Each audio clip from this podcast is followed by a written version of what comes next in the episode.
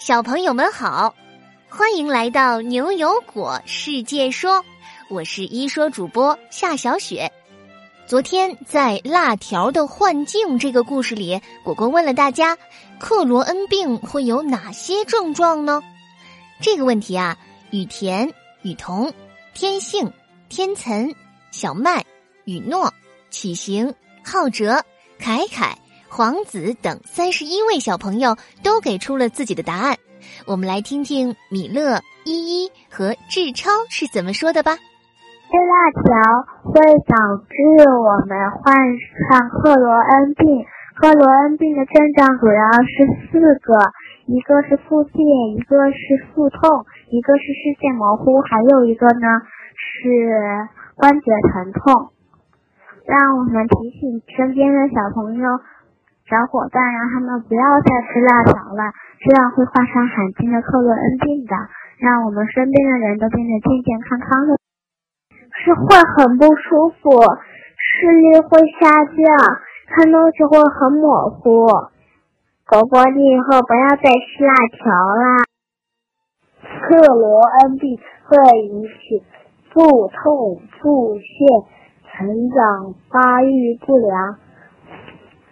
关节疼痛，你们的回答都是正确的。克罗恩病是一种发生在胃肠道的慢性疾病，会让人肚子疼、拉肚子，还会营养不良呢。小朋友们平时吃东西啊，一定要注意卫生，而且呀，吃任何东西都不能过量，辛辣、油腻、重口味的食物更是不能经常吃呢。谢谢所有提醒果果的热心小朋友。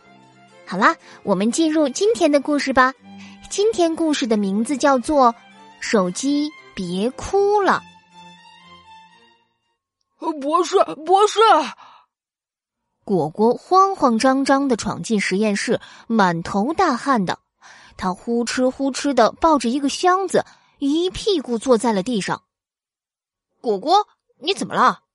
博士在房间里做实验呢，让我们别吵他。牛牛闻声，赶忙走了过来，好奇的问：“哎呀，牛牛哥，救命啊！我的手机成精了，它和我说话了。”果果一边说，一边指着地上的箱子说：“我最近不是换手机了吗？然后我的旧手机居然和我说不要随意丢掉它。天哪，你的手机真的会说话吗？对了。”换手机，果果，你之前的手机坏了吗？果果点点头。是啊，我之前的手机太卡了，所以我只能换一个了。现在这种数码产品更新换代不是很快的吗？呃，我妈妈前几天也刚换了一个手机。我们家床头柜里啊，有好多换下来不用的手机。这个手机我本来打算直接丢掉的。放着多占地方啊！不要这么随便的丢掉我，我还不想就这样被抛弃。盒子里传来一个委屈的声音，果果吓了一跳，把盒子砰的扔在了地上。你你看，他又说话了。果果指着盒子，然后大着胆子冲着盒子里的手机喊：“你你别说话了。”那这样吧，我会好好安葬你的。我把你埋在实验室门口的苹果树下，好吗？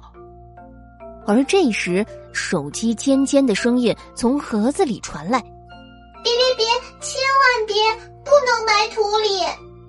说着，有隐隐约约的啜泣声从盒子里传来。都说人类是负心汉，喜新厌旧。你们有没有考虑过我们的感受？我们手机一旦进入报废环节，电池里含有的氢啊、铅啊这些重金属的处理非常难控制的。如果把我埋在土里，会严重污染土壤的。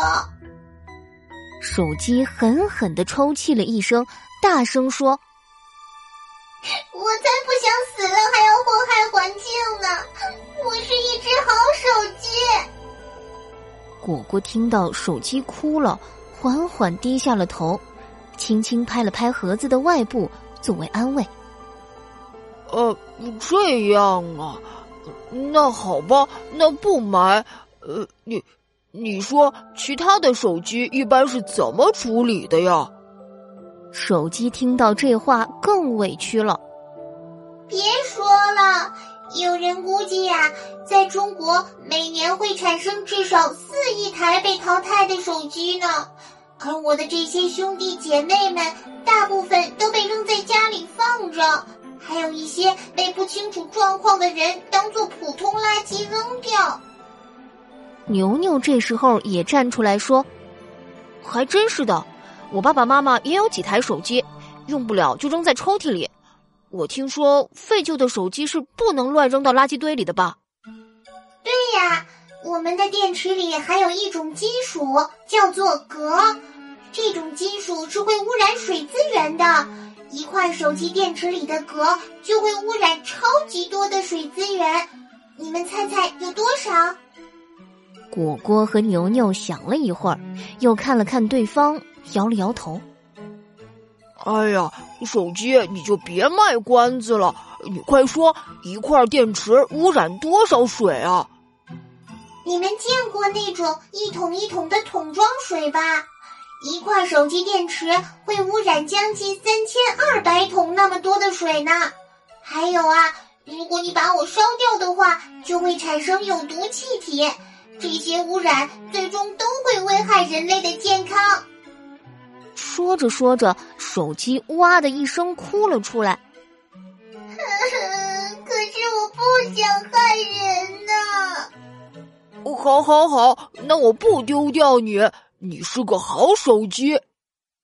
果果抱着装着手机的盒子，转头向牛牛求助：“牛牛哥，又不能扔，放在家里又占地方，那我该怎么办呢？”牛牛推了推鼻子上的眼镜：“我听说啊，在英国，废旧电子产品回收再利用已经成为了一个很完整的流程。比如说，你有一台废旧的手机。”你先交给回收公司，回收工人会把旧手机给拆开，然后将手机里的塑料、金属部分进行分类回收。分类回收。手机的声音从盒子里传来，带着一点点好奇。他吸了吸鼻涕，问：“怎么个回收法？就比如啊。”手机中含有的少量铂金、银、铜这类金属会被提取，送往专业公司处理后再利用。塑料部分呢，将会被压碎，用于制造道路交通标志啊、玩具啊等等。哇塞，这就是分类回收啊！就是把手机的各个部分分门别类的送到不同的地方去呗。呃，这样真好。是啊。这样啊，手机电池也会被专业的回收公司回收，不会对环境产生危害了。通过这样的回收，把手机的各个部分分解开来，能够再次成为资源，被人类所利用，这就叫做再利用了。盒子里安静了一会儿，慢慢传出了手机的声音，带着一点点憧憬，一点点希望。那，那。我也能再次变得有用吗？当然可以了。阿福博士不知道什么时候也从房间里走了出来，听到了他们的讨论。博士笑着摸摸牛牛和果果的头，说：“其实，在我们国家呀，也有正规的回收机构。”他们在收到手机后会进行分类，如果是还能够使用的手机，会先清理原有数据，保证原来的主人的信息安全。在这之后呢，再标注二手手机进行售卖。如果是不能继续使用的手机呢，他们就会交给有环保资质的企业进行回收。哇塞，太好了！只要能够再次变得有用，能够成为可以被人类再次使用的资源，而不是被放在家里发霉或者污染水啊、空气啊和我们的大地，我就很开心啦。手机说着说着就没了声响，博士、牛牛和果果把头凑到了盒子旁。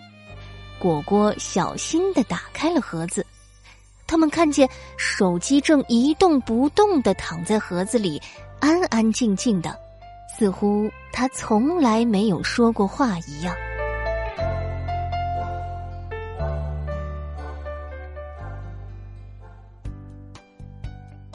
好了，手机别哭了，这个故事就到这里。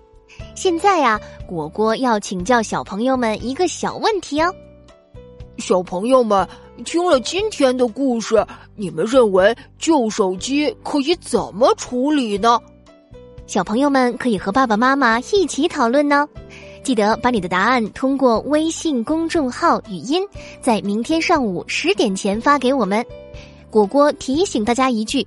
发语音的时候，记得要声音洪亮，还要通过文字告诉果果你的名字哟。只要你够认真、够有创意，就会入选下期的牛油果。我来说，我们明晚七点不见不散哟。